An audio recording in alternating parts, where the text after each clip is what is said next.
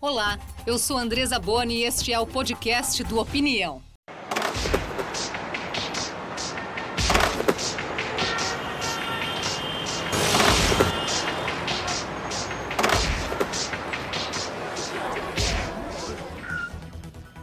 Olá, o novo governo Lula completa 30 dias. São muitos os desafios pela frente, entre eles na economia. Equilíbrio dos gastos públicos, geração de emprego e renda, inflação, reforma tributária. E você, o que espera daqui para frente para suas contas fecharem? Sou a favor. Ah, não sei. Depende. Sou contra. Opinião. Opinião. Tá tudo muito caro, tá tudo fora da, da realidade do trabalhador. Pagando aluguel, pagando água, energia, então não tem como dizer que um salário vai dar. O preço dos combustíveis, o diesel ainda está muito alto. A gente vai no supermercado, hoje em dia com 100 reais você não traz nada. Eu peixe isso, dá um desconto aí. O salário não está sendo suficiente para custear essas necessidades básicas.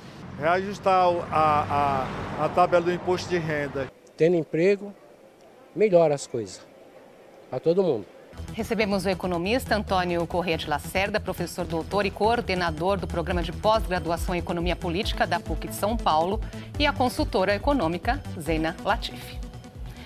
Obrigada por estarem aqui, por aceitar o nosso convite. Prazer. A gente costuma sempre ouvir muito, né? Vamos esperar os 100 primeiros dias de governo, completamos aí um mês. Já dá para perceber que rumo está tomando no sentido da economia? Acho que tem coisas que ainda estão um pouco incertas. É, tem muitas falas ainda desconexas, muitos ruídos ainda. Mas, por outro lado, eu acho que dá para a gente descartar cenários extremos. Assim, eu não acredito que é, o presidente Lula vai, apesar de muitas vezes a fala dele assustar investidores, empresários, mas eu não acredito que vá para um quadro extremo de descontrole das contas públicas, de descontrole inflacionário. Eu acho que temos períodos difíceis, talvez a gente demore para ter uma inflação de novo em patamares mais próximos da meta. É, termos taxa de juros, vamos pensar o seguinte: quando teve a passagem do governo Temer para o governo Bolsonaro, a taxa Selic do Banco Central estava em 6,5%. Acho difícil a gente enxergar por um bom tempo ainda esse cenário. Mas eu acho que dá para dizer que, é, em que pese muitas vezes a retórica ruidosa, eu acho que existe sim uma preocupação em permitir um ambiente macroeconômico minimamente previsível e, é claro, tem uma reconstrução da máquina pública que é necessário, é urgente eles estão certos de dar a devida ênfase. Que é talvez por onde é preciso começar essa reconstrução? Isso, basicamente concordo com o que Zeina colocou e acrescento o seguinte, quer dizer, nós tivemos, eu diria, dois avanços, ou três, nesse início que são fundamentais. Primeiro, me parece que fora da economia existe uma questão muito importante que é o ambiente institucional. E o que nós aprendemos nos últimos quatro anos é que quando as instituições não estão equilibradas, não estão exercendo o seu papel, não há política econômica que resista, você é, desconecta tudo. E, e essa retomada né, das instituições, da institucionalidade, do Estado Democrático de Direito, da preservação da Constituição, do cumprimento das leis, mesmo que a duras penas, ele é fundamental para formar um ambiente minimamente estável. Segundo, eu tive a satisfação de fazer parte do, do governo de transição. Né? E, e, uma coisa que na área econômica eu acho que foi muito positiva foi a, a abertura do então Ministério da Economia em quatro grandes ministérios: né? Fazenda, eh, Planejamento, eh, Indústria e Comércio Exterior e ainda um Ministério novo da Gestão, do Patrimônio, das Pessoas, da Inovação do Setor Público porque essas questões todas precisam entrar na agenda. Então, o governo terá o desafio de, de cuidar do dia a dia, que é imprescindível, que é a questão que foi colocada muito bem pela população nos pequenos vídeos que vimos, com relação à inflação, emprego, né, o custo de vida muito elevado, essas coisas todas, mas é preciso também uma estratégia de médio e longo prazo, uh, reindustrializando o país, colocando as coisas no, no devido rumo. E, para concluir, quer dizer, por que, que a população sente mais na pele o que está ocorrendo? Porque houve um descompasso muito claramente. A renda do brasileiro caiu, nos últimos anos e o custo de vida aumentou muito. Então, o poder de compra do brasileiro em geral caiu muito.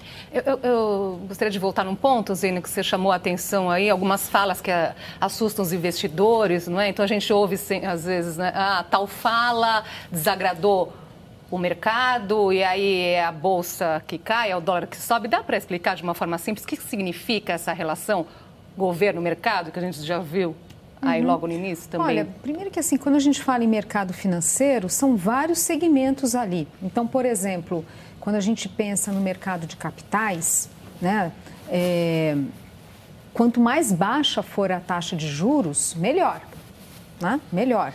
Se você pensa, por exemplo, nos uh, fundos de pensão, juros mais elevados favorecem porque você não precisa fazer nós todos nós que temos na nossa fundos de pensão você não precisa fazer tanto esforço que a taxa de juros elevada vai te garantir mais recursos adiante quando você aposentar. Então primeiro que assim não tem um ente ali mercado em que você vai negociar. Não são né, são indivíduos tomando decisão o tempo todo é, para defender a o investimento de cada um que tem lá o seu fundo, sua, sua aplicação financeira. É isso, um ambiente muito competitivo, muito competitivo. Se você vai mal, você vai perder cliente. Então, se você tem mais, mais é, descontrole ou se você tem mais expansão de gastos públicos, se você tem resultados fiscais piores e, portanto, aumento da dívida, necessariamente para garantir que os poupadores, os investidores continuem comprando título público, você vai ter que pagar mais juros. Então, tudo isso, todo esse contexto é, é, acaba, às vezes, é, é piorando os preços no mercado. Agora, tem um ponto que é importante colocar. O ambiente internacional, ele tem ajudado muito. Era, era assim, é, quando a gente vê o câmbio de novo próximo de cinco reais, o dólar então, assim, tem um componente internacional importante e não acho que existe uma coisa do tipo, olha, já vamos colocar nos preços que o governo vai dar errado, de forma alguma. Agora, a questão do, dos gastos públicos é uma preocupação, o governo deve apresentar uma nova regra fiscal. Professora, a meta fiscal deve ser uma prioridade? Esse aspecto importante né, do, da comunicação, de deixar claro quais são aquelas prioridades, são fundamentais para o mercado numa acepção ampla, né? porque é preciso deixar claro que o mercado vai muito além da Faria Lima ou do Leblon. Né? O mercado somos todos nós, somos trabalhadores, todos nós. empresários, empreendedores, consumidores. Né? Todos nós somos o mercado. Acho que é importante falar isso, não ficar muitas vezes distante. Né? Não. O que é o mercado, como a Zênia colocou, é um ente, não é um... É, né? E não existe política econômica neutra. Qualquer medida que você tomar vai desagradar alguns e vai favorecer outros. O ideal é que ela seja o, o mais pró-nação possível. É, e sendo, às vezes, pró-nação, vai, vai eventualmente descontentar alguns setores. Como o mercado financeiro tem um poder de formação de opinião muito grande, porque ele que está na mídia majoritariamente, diuturnamente, então isso muitas vezes passa a impressão equivocada à opinião pública de que determinada medida poderá estar errada. Mas, no todo, o governo está acertando. É? E, e, essa questão do chamado arcabouço fiscal, ele se divide em duas fases. A primeira, a PEC da transição, que já foi aprovada, está em andamento, que é, como o próprio nome diz, uma ponte né, entre o que ocorreu no passado e o, e o futuro. E, uh, mais no médio e longo prazo, quais são as regras fiscais que vão substituir o teto de gastos. Que é importante dizer foi rompido no governo anterior. Porque, na verdade, o teto de gastos estourou, foi no governo Bolsonaro, não teve um ano que se cumpriu o, o teto de gastos. Então, é fundamental, no bojo disso, uma ampla reforma tributária, que é preciso para a competitividade, para a maior justiça fiscal, né? e tudo isso depende não apenas do Executivo, também do Congresso.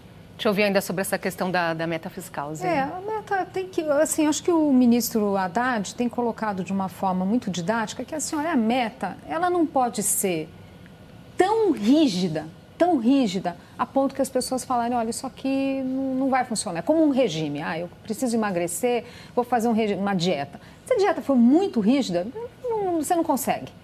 Por outro lado, tem que trazer algum grau de esforço tem que sinalizar que assim, olha, vamos fazer esforço para cumprir essa meta, o que significa é, trazer a necessidade de reformas fiscais para melhorar o gasto público, para focalizar melhor e isso, obviamente, também trazendo economia de recursos. Então, tem que ter esse esforço. Não pode ser também super flexível. Tem uma arte aqui, né?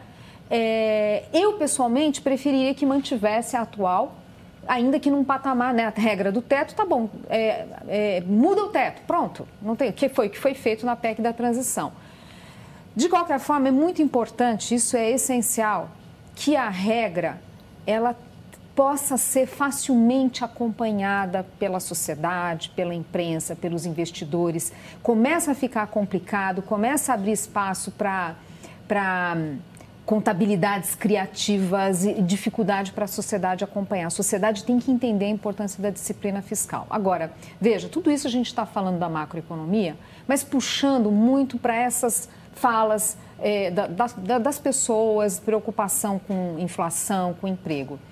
Tem uma agenda que ela precisa ser abraçada, que é o seguinte: a gente tem, já antes da pandemia, a pandemia acelerou, que é o uso mais intensivo de tecnologias e algumas profissões ou estão encolhendo, desaparecendo, ou estão lá, mas com uma oferta pequena e, portanto, remuneração muito baixa. Então, a gente está falando de uma parcela da população que precisa se reinserir no mercado de trabalho por, pelo, pela qualificação. E aí, pensando nos jovens e tal. Acho muito positivo o Ministério da Educação, a forma como está sendo desenhado, porque inserção dessas pessoas para ter emprego, né, a empregabilidade e boa remuneração passa pela formação dessas pessoas. Não é só o ambiente macroeconômico, ainda que ele seja essencial, porque se você não tem crescimento, você não tem abertura de vagas. Mas a gente está falando de um mercado de trabalho que voltou para patamares melhores até do, do pré-pandemia, mas muito desigual. E essa desigualdade não é a macroeconomia que resolve. Você me deu um gancho bom aqui para chamar até uma outra opinião para nossa conversa. A taxa de desemprego está em queda nos últimos 12 meses, mas isso não significa crescimento. Nós conversamos com o professor da SPM, especialista em economia, Leonardo Trevisan. O desemprego baixo, com muito trabalho informal, implica em queda de renda essa queda de renda é talvez o maior problema do Brasil. 67% dos brasileiros, isso quer dizer mais de dois terços, ganham até dois salários mínimos. Os informais, aqueles que trabalham sem nenhuma proteção social, são 39,2 milhões. Na prática, não é? O que nós temos que entender é que esse trabalho informal gera renda muito baixa, não gera produtividade. A principal tarefa do Brasil em relação ao emprego é a qualidade do emprego. É a qualidade do emprego que vai aumentar a renda. Pois é, como o professor Leonardo Trevisan colocou, ele chamou atenção para a qualidade do emprego. Sem isso, não há como melhorar a renda, né? Tampouco a produtividade, que é o que nós estamos precisando, né? Exatamente. Quando a gente vê a taxa de desemprego, né, que é o, cujo nome oficial é desocupado, é, na classificação do IBGE, ela está em queda. Mas ela esconde um conceito mais amplo de desemprego é, que deveria envolver o chamado desalentado. O que é o desalentado? É aquele que parou de procurar emprego. Mas ele parou de procurar emprego por quê? Porque ele não vê perspectiva, não é que ele não queira trabalhar então ele está fora da estatística. Ele não entra nessa conta. Não né? entra nessa conta. Então são mais 4 a 5 milhões de trabalhadores. E ainda aqueles que exerceram pequenas atividades, que, cuja classificação é de subocupação. Então ele consertou a cerca do vizinho, conseguiu lá um dinheirinho. É, são mais 8 milhões. Então, na verdade, quando você soma tudo, o, o desocupado, que é o desempregado, que chega a 8 milhões e meio, que é quase a população de Portugal. É um absurdo, é muito grande. É, junto com essas outras duas classificações, a gente chega a 23 milhões de pessoas que estão excluídas do mercado de trabalho. Ao estarem excluídas do mercado de trabalho, elas também estão excluídas do mercado de consumo. O seu potencial de consumo não está sendo exercido. O que significa que é um, um, um quarto da população economicamente ativa está fora do mercado de trabalho e fora do mercado de consumo. Ou seja, é um desperdício de potencial além do problema social envolvido. Então, nós precisamos de recriar as condições para a economia crescer e gerar emprego, renda de qualidade, seja na forma do trabalho assalariado, seja na forma dos pequenos negócios, das pessoas empreenderem. Agora, eu tenho uma discordância aqui com relação à emenda constitucional 95. Por que, que eu acho que ela é insustentável? Né? Porque ela tem um viés é, anti-investimento. Na prática, o, o, que ocorreu ao longo dos últimos anos, tendo em vista que você é, coloca um teto no gasto como um todo e o executivo não é obrigado a realizar os investimentos, o investimento chegou ao seu menor nível histórico. Né? Então, nós temos que repensar essa estrutura fiscal de forma a não sacrificar o investimento. Eu acho que tudo isso está na, na, agenda da discussão, né, porque desse arcabouço fiscal vai ter que se tratar das regras de gastos públicos, que são importantes, elas têm que ser de fato transparentes, e ao mesmo tempo, é, do ponto de vista da receita, corrigir as distorções né, no, no que se refere aos tributos. Uma outra prioridade para a gente focar agora também é a reforma tributária, que esperamos que finalmente saia do papel, não é? Há quanto tempo falamos disso é, aqui? E parece que é um consenso a urgência nessa aprovação, não é? Assim. Olha, é interessante. A, a comparação que eu faço foi ali da reforma da Previdência, é, porque o Brasil perdeu oportunidades ali para fazer essa reforma. E teve um amadurecimento do debate ao longo do governo Temer e né, entrou uma bola mais redonda, vamos dizer assim, no Congresso. Não que não tenha é, tido um trabalho importante, é, tanto do Ministério da Economia quanto do presidente da Câmara à época, o Rodrigo Maia. Acho que foi um, um esforço muito grande, né? O Rogério Marinho era o secretário, então, assim, teve muito mérito. Mas, de fato, foi um debate que foi amadurecendo ao longo do governo Temer. Eu faço o mesmo paralelo agora. A reforma tributária, ela até já podia ter saído. Acho que o governo anterior é, atrapalhou por esse aspecto. Acho que, ou pelo menos, perdeu oportunidades. Foram algumas, viu? É um debate mais maduro. Claro que tem arestas para serem aparadas, sim. Tem questões é, regionais, por exemplo, Zona Franca de Manaus. Tem setores que pleiteiam tarifas diferenciadas, impostos, alíquotas diferenciadas, perdão. Então, tem, tem arestas, claro que tem, mas é para isso que serve a política, para encontrar o, o, uma, algo né, que, seja, que seja palatável, enfim, o, o meio do caminho ali. Então eu vejo, eu vejo com, com grandes chances, né? e obviamente ter o governo empenhado faz diferença, porque tem algumas pautas que dependem menos do governo federal negociando, do executivo negociando no, no Congresso. Então, por exemplo, quando a gente pega lá atrás as várias, os vários avanços que a gente teve de marcos regulatórios, questões institucionais, são coisas que o Congresso né, não dependia tanto uhum. dessa articulação. Mas tudo que mexe no bolso das pessoas, aí precisa do, do Executivo, então é muito importante a sinalização do Haddad. Um ponto que é importante para pra, as pessoas, né? Tem um monte de coisa para mexer no nosso sistema tributário, não tem dúvida. Mas a grande prioridade, o que gera mais distorções, é, que gera, é, atrapalha o crescimento, atrapalha particularmente a indústria, são esses chamados impostos sobre o consumo, que gera um contencioso enorme tributário, quer dizer, ineficiência na veia, na veia.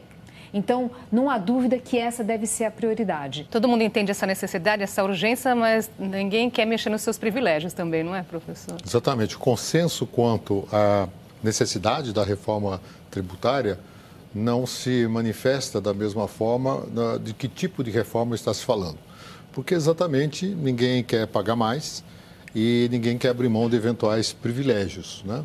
E para fazer uma reforma para valer, você vai ter que mexer nessas, nessas grandes questões. A primeira, essa que já foi colocada, da enorme distorção que há no Brasil entre os impostos indiretos, que são aqueles que estão embutidos no preço do produto. Então, quando você compra lá o pãozinho, o leite, ou você compra um televisor, lá dentro tem uh, uma parcela muito grande de impostos. E os impostos, que são os indiretos. E os diretos, que são aqueles que incidem sobre a renda.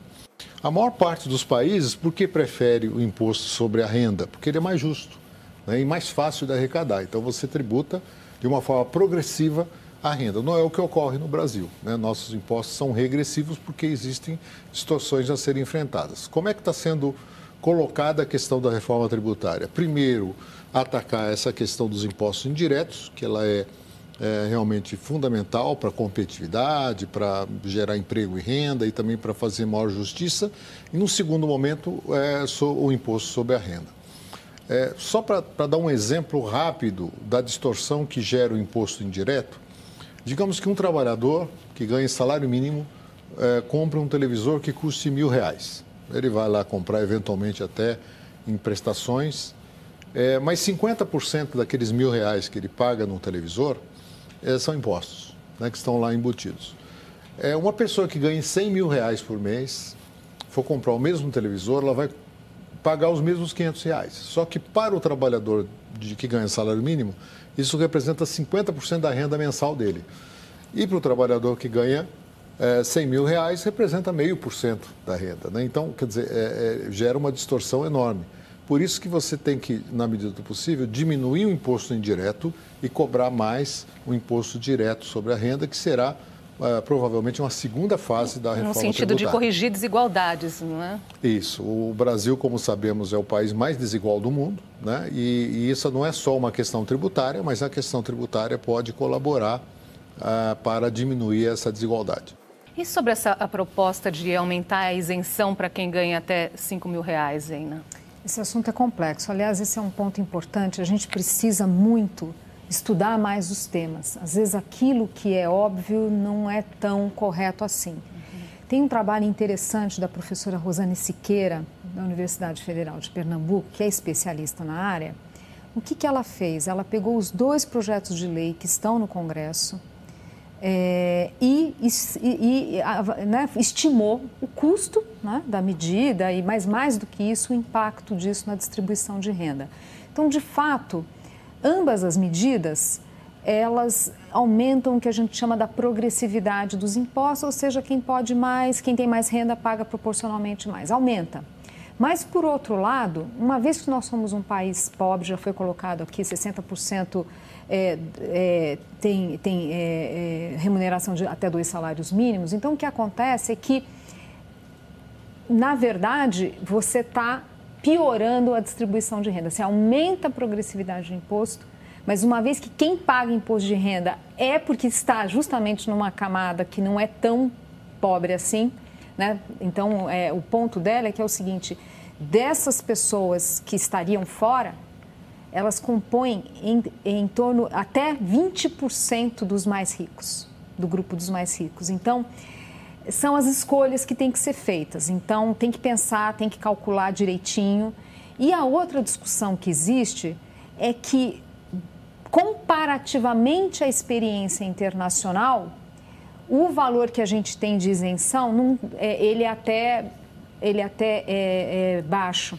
Não, perdão, ele é até alto. Não. Ele é até alto. Então, no fundo, o que eu estou querendo dizer é o seguinte: antes de fazer a medida, por mais meritória que ela possa ser, é muito importante ter estudos mais aprofundados. A gente tem uma, uma, uma, uma coisa no Brasil complicada que é de sair fazendo sem ter estudado o assunto. Então, uma coisa é fazer, mas entenda as consequências, entenda os custos envolvidos, tem que identificar da onde vai sair esse recurso. Então, essa questão técnica, ela está faltando nesse debate. São muitos né, os assuntos, os temas, iria longe nossa conversa aqui, estamos chegando ao final. Um último recado, então, professor, alguma outra prioridade que faltou falar aqui? Eu acho que vale é, dois registros importantes. O primeiro, a melhora da imagem do Brasil no cenário internacional. É evidente que ao longo desses três, 30 dias, até mesmo antes da posse, o, a visão do Brasil no cenário internacional mudou muito positivamente. Né? Isso é algo é, importante para a atração de recursos, seja na forma de financiamentos, como já anunciado recentemente pela Alemanha e tinha sido anunciado antes pela Noruega, né, nos fundos da Amazônia, mas também para investimentos. E segundo, é recolocar o tema da reindustrialização na pauta. Né? Um país como o Brasil não pode abrir mão da indústria como um fator importante de desenvolvimento, geração de emprego e renda, né? E daí a importância de juntar esse tema com todos os demais, quer dizer, reforma tributária, questão fiscal, mas, sobretudo, recolocar o tema da política industrial na agenda. Não tenho dúvida que a imagem do país melhorou. temos uma oportunidade muito grande. O país, o Brasil, no relativo, eh, tem sido visto com bons olhos, tanto pela questão dos ativos ambientais, pela questão da democracia, mas temos uma tarefa ainda muito grande de pacificação do país. Foi uma eleição apertada, o grau de descontentamento é muito forte, então acho que o governo precisa dar mais passos para pacificar. E uma boa forma de começar né, é garantir um ambiente macroeconômico comportado, que a inflação não assuste as pessoas, que os empresários não se sintam assustados para investir. Então, a boa política econômica, baseada em estudos, não pode ser palpite, chega.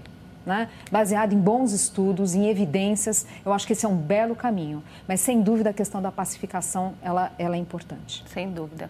Seina, professora, obrigada pela presença aqui. Até uma próxima oportunidade. Temos muito aí ainda que falar nos próximos capítulos né, dessa história. Até a próxima. Até a próxima. Até lá.